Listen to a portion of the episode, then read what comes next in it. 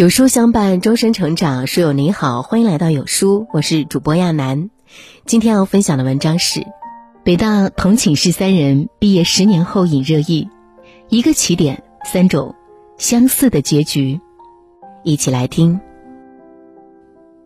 前段时间，一则视频占据了热搜榜第一。三个女孩子，大学是北大同一个寝室的，毕业十年后重新聚在一起，聊了聊彼此的近况。从他们的聊天中可以体会到，他们的语言谦虚通透，逻辑思维清晰自洽。名校的意义，视频里的三个女孩子全部都获得了世俗意义上的成功。在被问到三十岁时你的银行卡上有多少钱时，他们的回答坚定又自信，七位数。年纪轻轻就拥有了百万以上的存款，实在是令人羡慕。但这。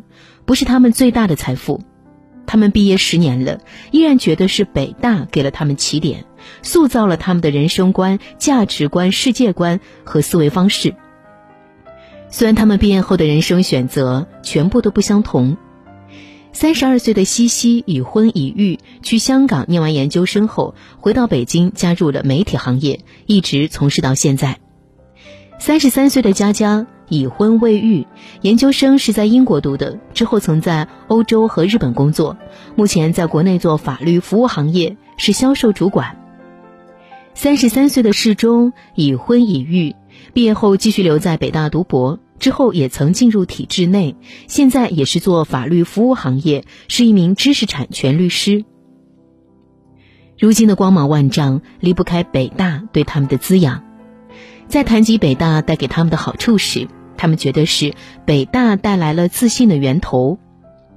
因为当生活中遇到一些困难的时候，他们会说：“北大我都考得上，这个我大概也搞得定。”是价值观、思维模式的起点，让他们崇尚理性；是未来十年看世界的眼光的来处，拥有更多、更广阔的看问题视角。大学室友的亲密友谊是塑造自己价值观很重要的一部分，是成为一个成年人很重要的一部分。其中，西西还说了一段话，让我印象非常深刻。他说，在北大遇见的那些人，上过的那些课，他们也许不是能马上立竿见影的东西，但他们会变成你人生里的一块磁铁。我们的人生都是在一个平静大海上，没有坐标的一艘船。但因为北大，我好像建立了一块磁铁，这块磁铁是在遥远的海岸线上，让你的船慢慢往那个方向去开。这对我来说很重要。我想，这才是我们尽全力想让孩子受到最好教育的最终目的吧。不是为了让孩子将来能够赚多少钱，而是让他们找到确定的方向，内心踏实的一步步往前走。而不是非常空虚的被社会及他人裹挟着前进，随波逐流。三个女生展示出来的力量、思维和语言，不仅是我，很多网友也对他们表达了羡慕和赞赏，并且还说道：高等教育所带来的，并不只是金钱上的回报，重要的是会让人获得一种生命力。尽管这种生命力必然有世俗意义上的结果，指向财富，指向地位。但让人叹服的却不是财富和地位，而是滚石上山一样的绵绵不绝的与生命之短暂、人生之艰难起伏对抗的心力和生命力，以及将周围人凝聚在一起，给他们安全感的能力。北大不是教会了他们多少知识，而是为每个人在最痛苦时开拓出一条路自救。又在最傲慢偏见时递上世人少有的清醒，也许这就是教育吧。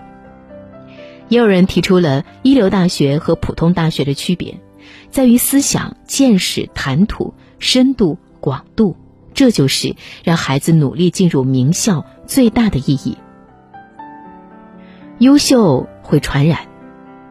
前一段时间有个学霸寝室火爆全网，四个人，四年。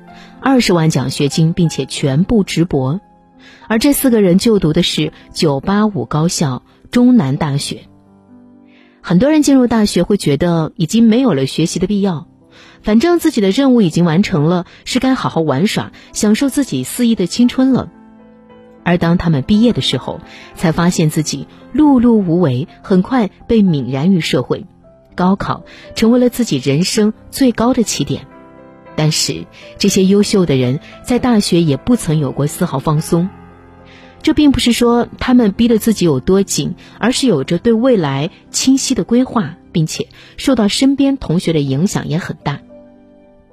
这个学霸寝室的四个人。白天他们专心致志的学习，而晚上就一起讨论，常常到深夜。大学四年内，他们没有把全部的时间都花在娱乐上面，而是非常努力的钻研。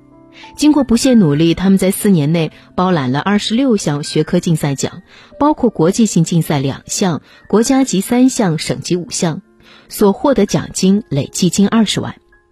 据说他们四个人一开始只有一个人决定直博，其余的三个人呢是在他的影响下觉得要留就一起留。如今他们全部直博本校，在学术上更上一个台阶。正如韩寒说过：“一个人能走多远，要看他有谁同行；一个人有多优秀，要看他有谁指点；一个人有多成功，要看他有谁相伴。”优秀会传染的本质，在于那些优秀的人的自律、钻研、品格、思维，彼此相互滋养，一起变得更加优秀。之前，华中师范大学的一段食堂偷拍视频火了，拍摄时间是晚上八点三十六分，属于用餐时间外，但食堂几乎坐满了，有三三两两讨论的，有埋头钻研的，有轻声背书的。该校的学生从视频里认出了自己身边的学霸。感慨奖学金什么的都不是白来的，特爱这种学习氛围。还有一组突击清华男寝室的照片被疯传，清华的男生宿舍真的太让人惊讶。化学系某位特奖同学房间的摆设基本上与实验室画风一致，桌上摆着高分子物理等专业书籍，墙上的元素周期表让人感到十分亲切。不仅是宿舍，还有图书馆、食堂等。都能体现出学霸的特色。进了好学校，才知道优秀的圈子有多重要。那些食堂变图书馆的高校，还有这些学霸宿舍，都告诉着我们：优秀是会传染的。当孩子的身边都站着优秀的人，那他也会情不自禁的以他们为标杆，慢慢靠近。同群效应，有时候我们也会收到很多家长迷茫的留言。我们拼命激娃孩子，终究还是个普通人。那让孩子考个好大学、好好学习的意义到底是什么？从那些拥有高质量朋友圈的人来看，我们可以找到让孩子好好读书、进入好学校的意义，让孩子跟优秀的人为伍，从而塑造自己、提升自己。中国有句老话叫“近朱者赤，近墨者黑”，而这句话也对应着一个词。同群效应，所指的是这样一种现象：一个人的行为不仅受到价格、收入等个体自身经济利益的激励影响，同时也会受到他周围的与他相同地位的其他人影响。在教育环境中的同群效应，可以理解为一个人所处的学习环境和学习的伙伴都能为其带来帮助与支持，甚至是进步的驱动力。荷兰马斯特里赫特大学经济学教授。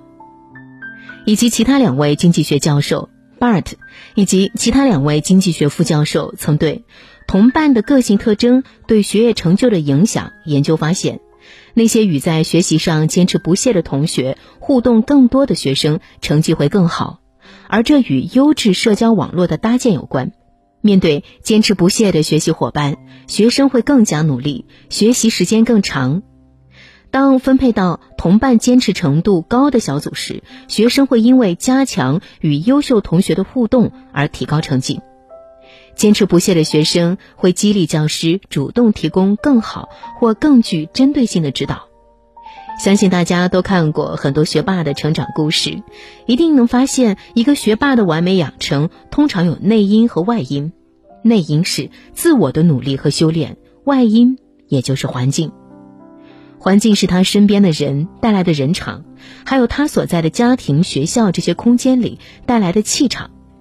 唐代名臣魏征也说过：“立身成败在于所染。”孩子进入名校，虽然不能确保他人生的上限，却能兜底人生的下限。名校给孩子带来的不仅是写在简历上的骄傲谈资，更是看世界的角度、处理问题的思维模式，以及能影响孩子一生的格局。